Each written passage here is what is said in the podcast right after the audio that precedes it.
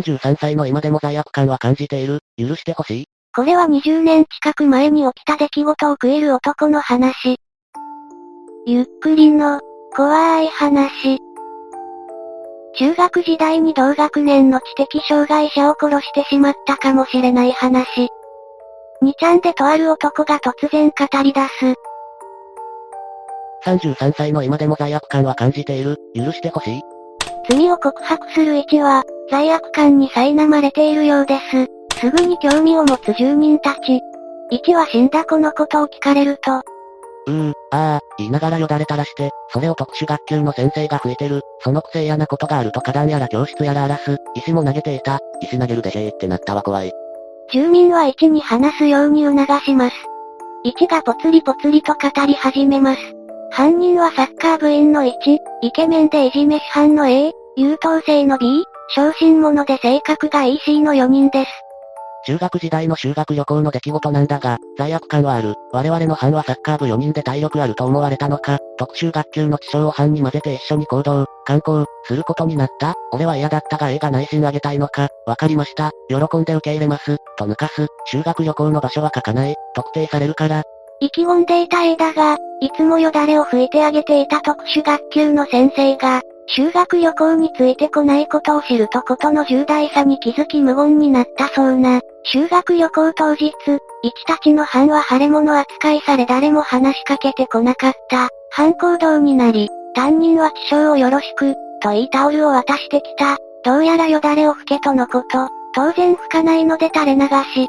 中学生に重度の知的障害者を任せてしまうのは問題な気がしますね。ここで重大な事実に気づく。それは、昼食、気象のリュックに金は入ってるのか、誰が払うのか、そうこう話しながら気象を連れて歩いていたら信号にて、俺と A と B、そして C と地象に分断された。待ってるのも面倒だし、観光ルートのパンフレット渡してあるから、C もいるし置いていこう。青になったら走ってくるよ。と歩き出したら C が信号無視して走って渡ってきた。C は気が小さく気象と二人きりになるのが嫌なんだろう。気象にもし折り渡してある。4人で昼飯を食べて、その後、次の観光予定地にて気象を待つことにした。中華料理で昼食食べた後、次の観光先で待っていても気象は来ない。他の班の吹奏楽のやつから気象は、と聞かれたが、後で来るよ、と言うと疑問も持たれない。そのまま楽しむ B をよそに少しずつ焦る1。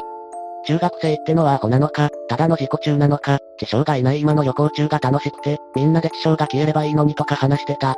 1は C と同列に女子にディスられながらも旅行を楽しみ、気象さえいなければと思い始めました。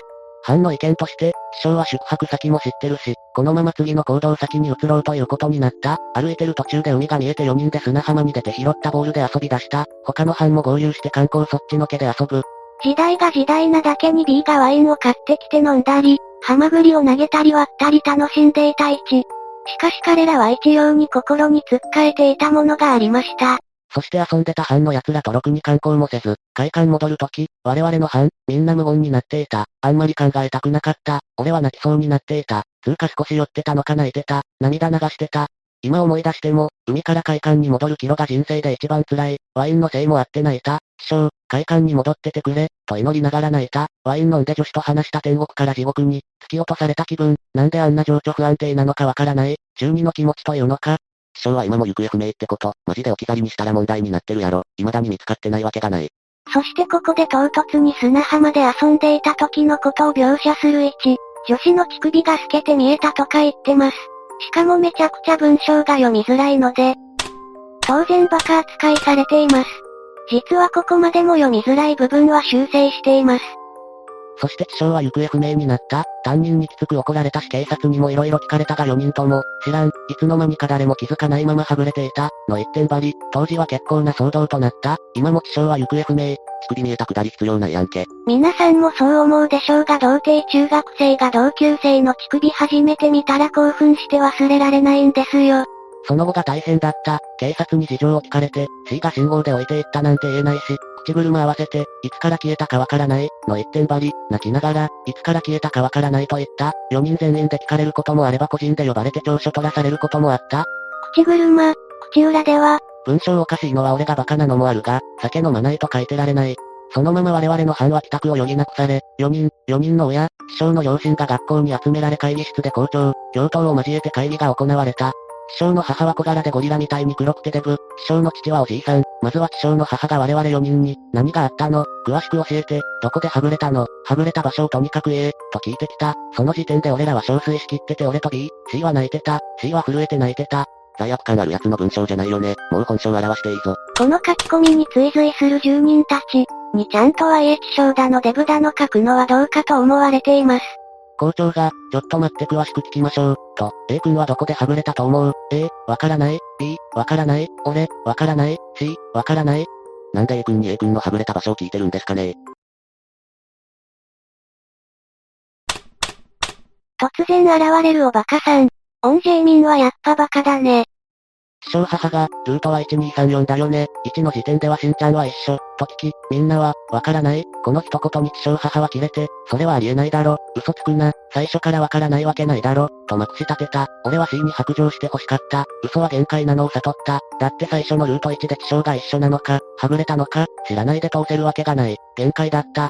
そこで誰かの親が、いやいや、なんで弱い子供を弱い子供に預けて子供に責任を押し付けようとしてるの？これ押し付けた学校、担任が悪いよね。おい担任どうなってる？と言った。担任はおばさんだが無言。面倒だから俺らに押し付けた怒りを感じた。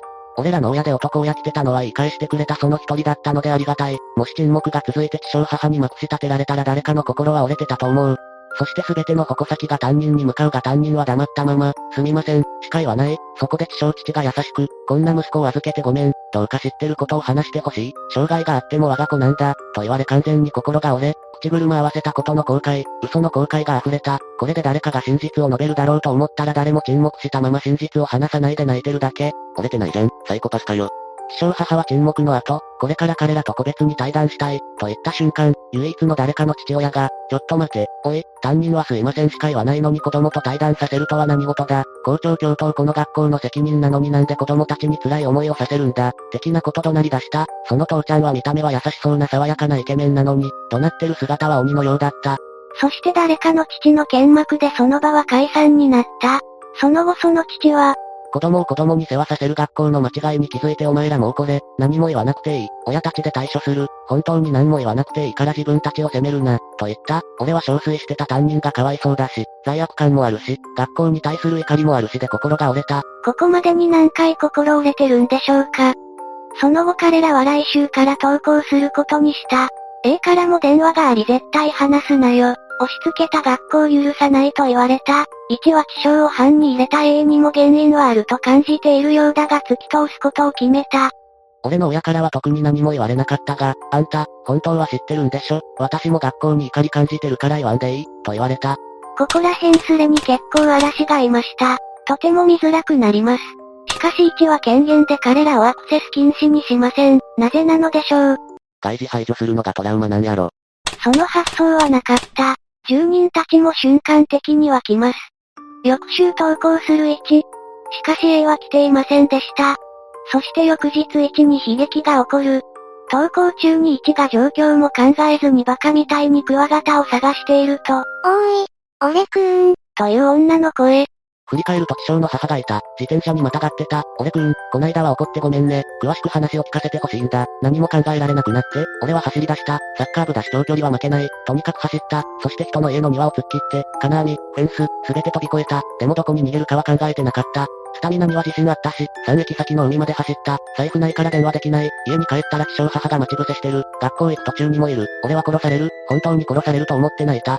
1の書き込みに住人たちは、殺したのはお前、いや1は悪くないだろなど書き込まれていきます。1は気象母に殺されると思い海で泣き、弁当を食っていたらおっさんがトンビに魚を投げていたので自分もはんぺんを投げ始めた。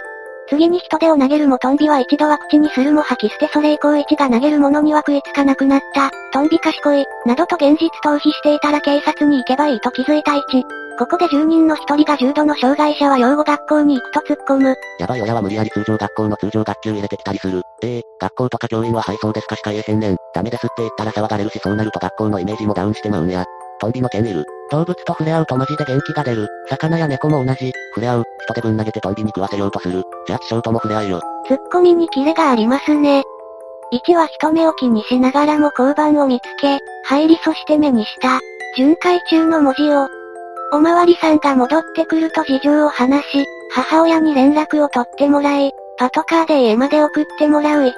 ビクビクでパトカーにて帰宅、母親がブチギレで A、B、C の家に連絡、急遽俺の家にて4人家族全員集まった。そして4人の家族全員で地匠 A に怒りを抑えつつ謝罪と付きまとうのやめてくれと懇願に言った。A も地匠母に付きまとわれて泣きながら A に走って逃げて、その日休んだとのことだった。翌日から投稿しようとしたら、なんと付きまとうのやめてくれと懇願したにもかかわらず B の投稿途中にも地匠母が現れ、B は逃げず、ずっと、知らない、と言いながら投稿したらしい。18、9年前だとまだ生々しいはずなのでここまでネットに書いて大丈夫かな。地名も出したりしていますしね。翌週投稿途中、キョロキョロ見回してると、師匠母が遠くから俺を見てるのを目撃し、走って同じ交番に逃げ込んだ。そして俺は不登校になった。